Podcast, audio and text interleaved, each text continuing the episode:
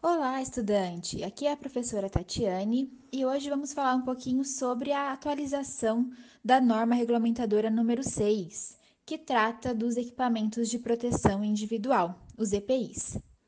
Então, a NR6 ela passou ali para uma nova redação aprovada pela portaria do Ministério do Trabalho e Previdência, é, número 2175, em julho de 2022, tá? Com entrada em vigor a partir desse ano.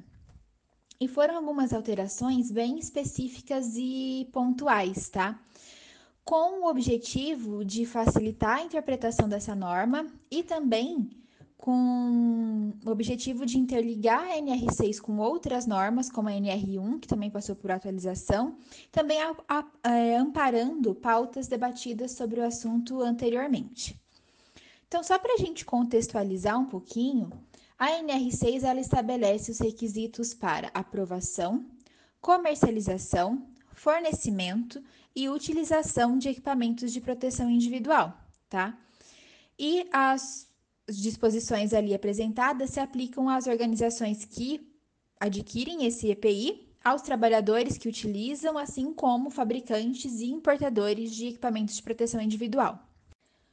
Então, dentre as principais mudanças que ocorreram com essa atualização, vamos destacar algumas, tá? Devido à maior relevância. Primeiro ponto foi reforçar a obrigatoriedade de que, para ser considerado um equipamento de proteção individual, tem que ter certificado de aprovação.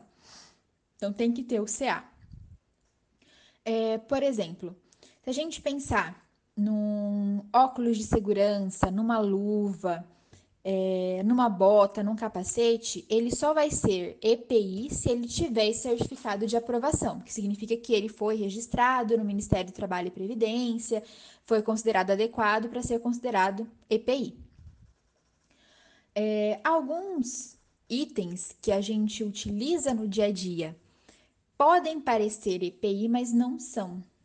Por exemplo, é, a utilização de jaleco em laboratório é muito comum, mas o jaleco ele não tem certificado de aprovação, então ele não é um EPI. Tá? Embora seja um item de segurança, não é um equipamento de proteção individual, porque não tem certificado de aprovação. Tá? Então, primeiro ponto a destacar dessa atualização da NR6 é esse reforço da obrigatoriedade, que para ser um EPI tem que ter certificado de aprovação. Segundo ponto, muito importante, é que com a atualização da NR1, lembrando que a NR1 ela passou por atualizações e ela deixou de tratar apenas de disposições gerais, tá? E passou também a ocupar a questão de gerenciamento de riscos ocupacionais. Então, ela passou a ter uma, relevância muito maior na, no cenário de segurança do trabalho. Então, essa atualização da NR6 foi importante para fazer uma harmonização, tá? Uma melhor ligação entre NR6, que trata de EPI, e NR1, que trata do gerenciamento de riscos ocupacionais, tá? Isso significa que todas as escolhas e aquisição de EPI, elas devem ser tomadas somente após avaliadas e esgotadas as medidas de proteção coletiva. Lembrando que a gente sempre vai é, estudar o risco e tentar eliminar ele, tá? Então, primeiro ponto, foi identificado o risco, a gente tenta eliminar esse risco.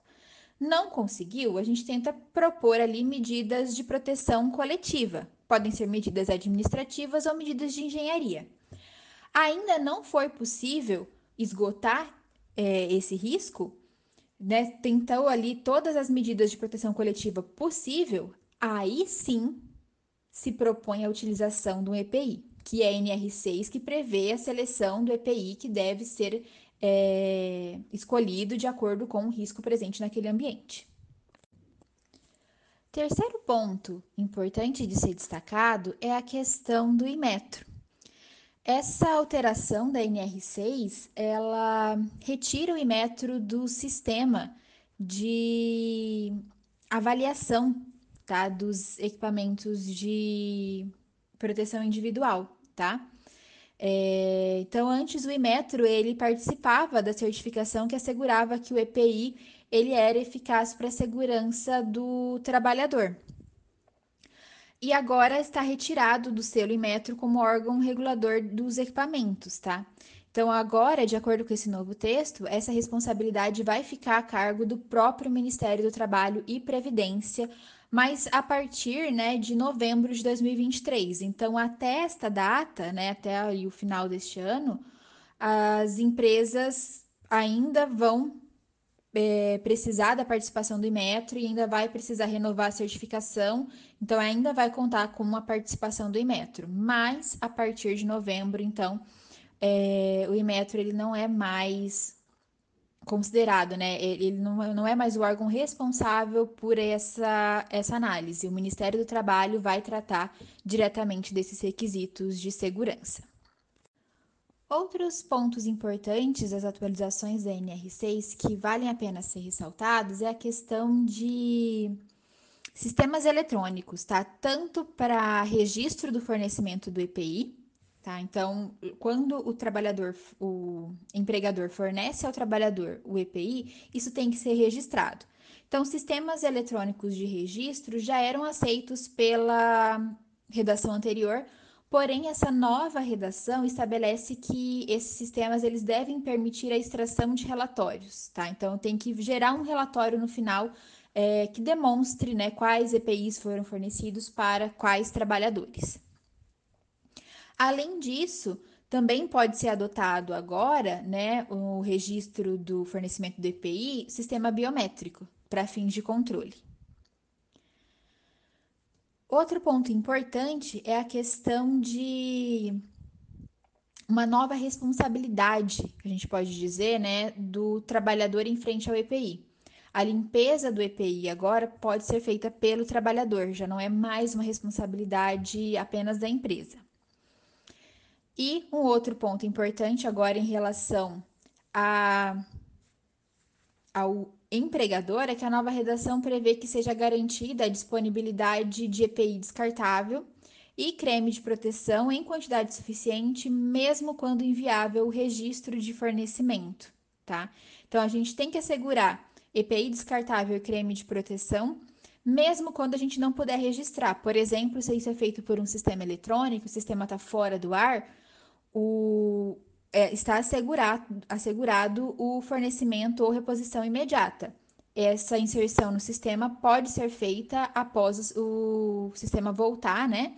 Então, pode ser feita essa inserção desse fornecimento, que isso foi garantido ao trabalhador.